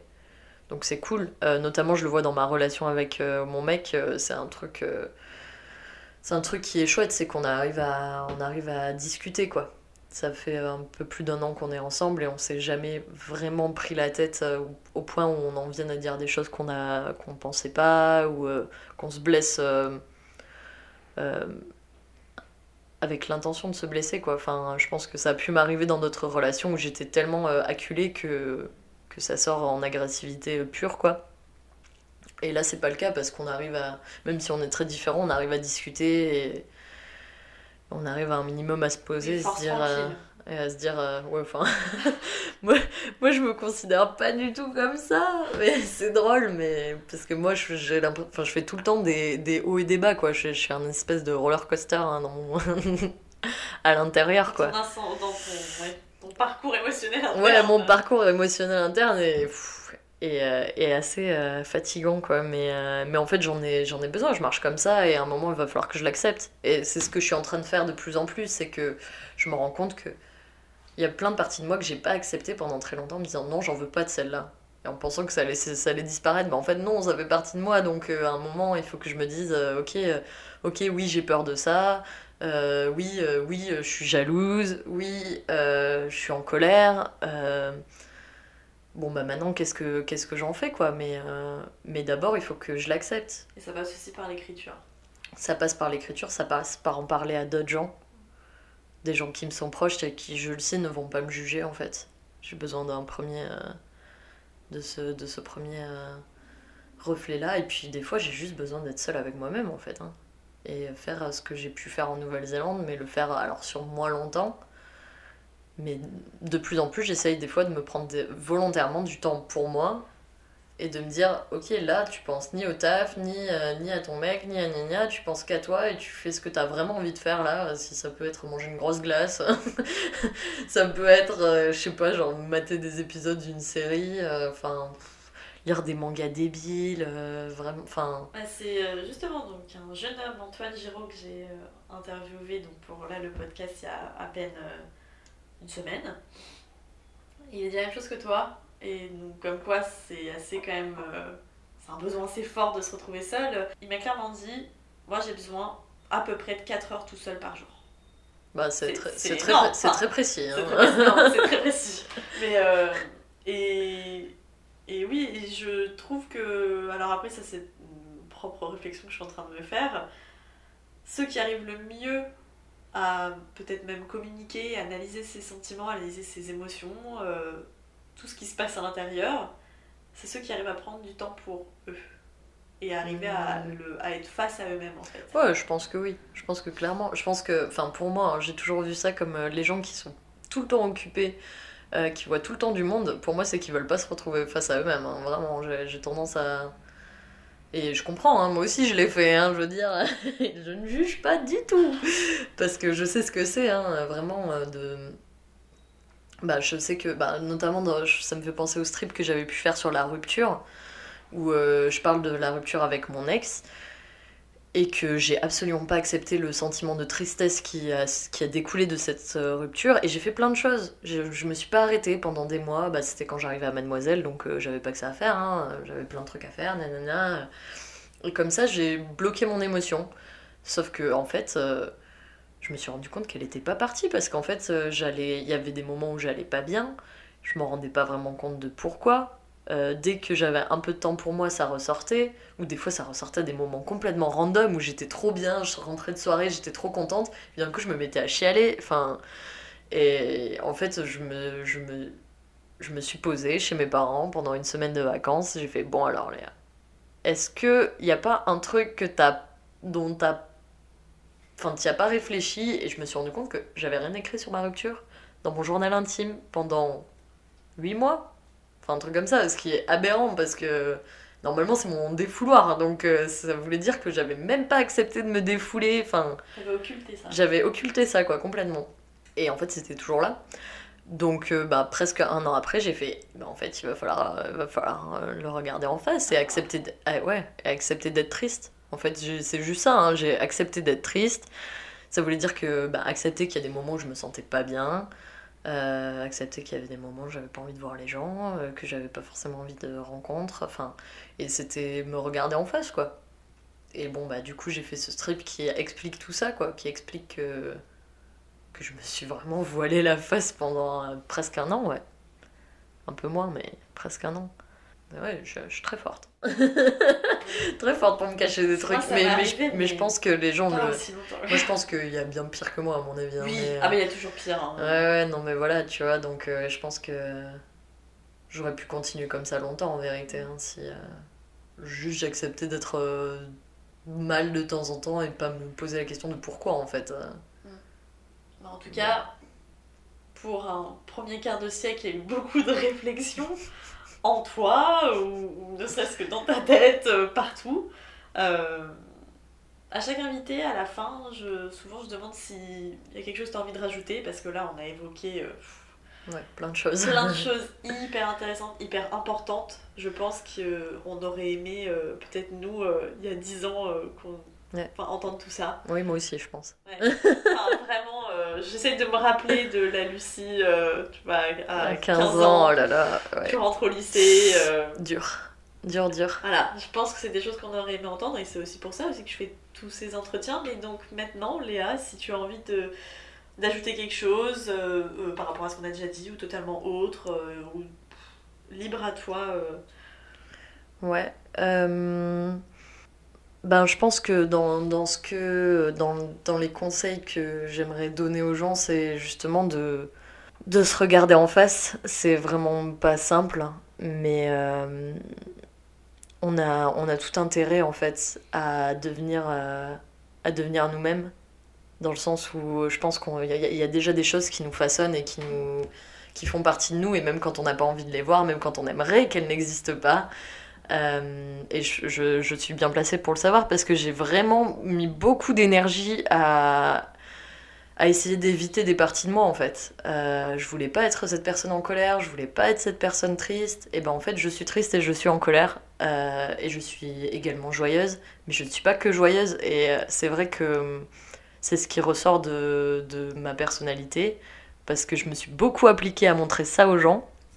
Mais plus ça va et plus je me dis qu'il faut que j'accepte en fait que je suis tout ça à la fois et que même si je le refoule, bah ça reviendra. Donc euh, autant regarder ces émotions en face, autant les vivre.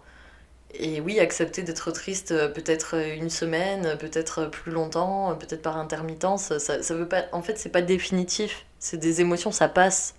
Et ça, ça se remplace, il y en a d'autres qui viennent, wouh, ça s'arrête jamais, c'est trop bien. C'est vice-versa. Mais c'est vraiment vice versa. Allez, ouvre la bouche. Hum, tiens, c'est nouveau. Ça se mange ça? Qu'est-ce que c'est? Ok, excusez-moi, danger en vue, laissez faire les pros. Non mais c'est quoi cette horreur? Elle, c'est des goûts. Elle est là pour empêcher Riley de s'empoisonner, physiquement et socialement. La couleur m'inspire pas, c'est pas top au niveau de la forme, attendez. C'est du brocoli Voilà, je viens juste de nous sauver la vie. Ouais, je sais, je sais. C'est un dessin animé qui m'a fait une claque parce que je me suis Mais dit, génial. je me suis dit, mais c'est moi, c'est moi qui veux pas accepter tristesse là, genre qui est en train de chialer sa race. On en parler pendant encore une demi-heure, mais c'est- génial. Enfin, c'est tout ce Ouais. qui se passe tout le temps dans nos têtes, exactement. C'est c'est exactement ça. Et moi, je sais que j'ai fait ça. Et en fait, je sais que j'ai perdu, enfin, perdu du temps. Je sais pas si c'est le cas parce que on a tous notre cheminement. Et il faut pas se presser, il faut pas se. Puis t'as que. Oui, j'ai que 25, 20. 26 J'ai, je vais faire 26 là. Voilà, c'est ce que je disais. Ouais, je vais faire 26 en août. Donc tu n'as que 25. Je n'ai que 25 ans. Mais je sais que quand j'étais ado, j'étais super pressée. Je me voyais en train de courir Et euh, maintenant, je me vois beaucoup plus comme quelqu'un qui marche, hein, avec 10 ans de plus. euh, j'ai besoin de temps. J'ai besoin de temps, j'ai besoin de temps toute seule, j'ai besoin, euh, j'ai besoin de me confronter. Je pense qu'on gagnera tous à être plus honnêtes avec nos sentiments. Et euh, comme je disais aussi, avec qui on veut être et qui on est, au fond. Parce que c'est des cercles vertueux, c'est comme ça qu'on attire les gens et c'est comme ça que les, on choisit les bonnes personnes en fait. Qu'on tombe sur les personnes qui nous correspondent et qui nous font aller plus loin. Et, ça, c'est un vrai bonheur quoi, de tomber sur des gens comme ça. Enfin, un moment, euh, moi, quand je choisissais pas les bonnes personnes qui m'entouraient, c'est parce que j'allais pas bien et que je me, je m'avouais pas que j'allais pas bien dans ces moments-là et que je recherchais des trucs qui n'avaient rien à voir avec qui j'étais ou avec, euh, avec ce que je voulais profondément, sauf que je me l'avouais pas. Donc, euh, je pense que voilà, c'est en, c'est en s'aimant un peu plus que, qu'on tombe sur les bonnes personnes et qu'on on crée, euh, on crée du bonheur autour de soi. Et c'est trop cool, ça fait trop du bien. Ouais. Bah, c'est très beau, en tout cas. Euh, T'as parlé juste d'une chose, et du coup, on va pas finir exactement sur ces mots-là. C'est une question que je voudrais te poser, que ça m'a fait penser. T'as parlé du temps. Ouais. Et je trouve qu'on a un âge où, comme tu dis, tout va très vite. Mm. Euh, ça, c'est pas forcément facile d'avoir 25 ans, on se pose plein de questions. Est-ce que le temps, ça t'angoisse, le temps qui passe? Euh, Toi, en tant que Léa, à 25 ans. Pas Léa, il y a 10 ans. Ouais, ouais, en tant que Léa, 25 ans, euh, beaucoup moins, en fait. C'est quelque chose qui me... Alors je pense que vu que je suis une personne qui a de l'ambition, dans le sens où euh, je veux faire euh, de la bande dessinée, c'est pas évident, etc., euh, ça peut m'angoisser de ce côté-là. Mais en fait, j'estime qu'à 25 ans, c'est déjà ouf. Enfin, là, en fait, vraiment, le fait d'avoir signé cette BD, je pense que ça m'a fait faire un espèce de, pas en arrière, de me dire Attends, genre là, pour une fois, tu vas t'arrêter et tu vas te dire, tu vas vraiment contempler ce que tu es en train de faire. Parce que, en fait, tu es en train de faire ce que tu rêves depuis que tu as, je sais pas, genre 8 ans, un truc comme ça. Même avant, peut-être. Donc, profites-en, en fait. Arrête de penser à la suite parce que je pense toujours à la suite. Oui, aussi bien sur le plan pro que perso. Hein. Ouais, bah, arrête de penser à la suite et profite aussi du fait que c'est ouf ce qui t'arrive, c'est trop bien. euh, et tu l'as clairement mérité, hein. t'as bossé pour ça. hein. Franchement, euh, en ce moment, j'essaie de me dire, de, m'auto-féliciter et de pas attendre que ça vienne que des autres aussi. Et de me dire, en vrai, euh, c'est trop cool. Genre, t'as as bossé et ça a payé, t'as des gens qui te font confiance. euh, arrête de croire que c'est que c'est pour rien, enfin, c'est parce, que- parce que tu le mérites, quoi.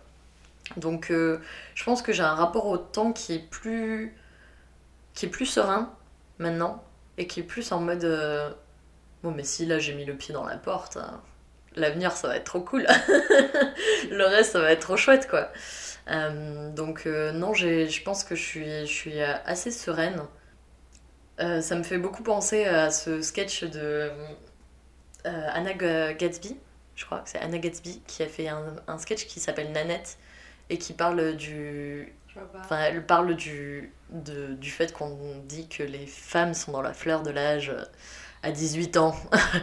et que en gros, elle, explique que absolument pas. Euh, bah oui, c'est plus à 40 ans que. euh, à 18 ans, comme les hommes en fait. Hein. Parce qu'en fait, euh, on n'a pas cette représentation de la femme forte, de la femme âgée, expérimentée, alors que Putain, mais moi je me dis à 25 ans, je suis en train de faire ça, à 40 ans, qu'est-ce que ça va être quoi? Je vais casser des culs. hein. ça va être génial.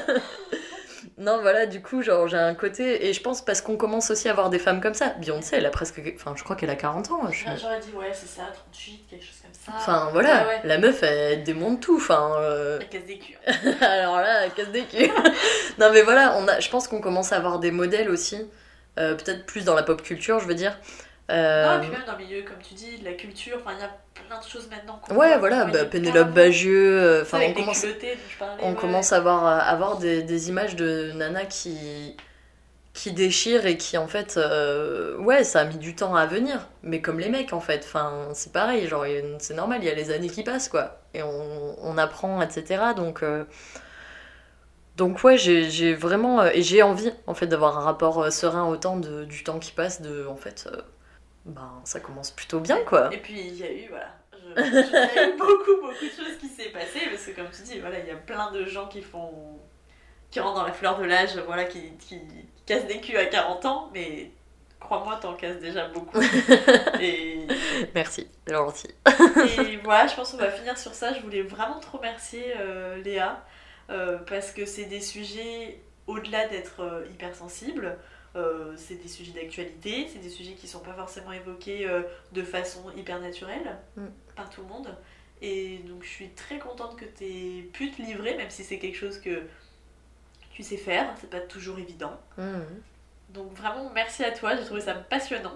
Bah, merci à toi de m'avoir invité, du coup. Et puisque donc euh, en plus d'être mon invitée, tu es aussi donc l'illustratrice de ton propre portrait.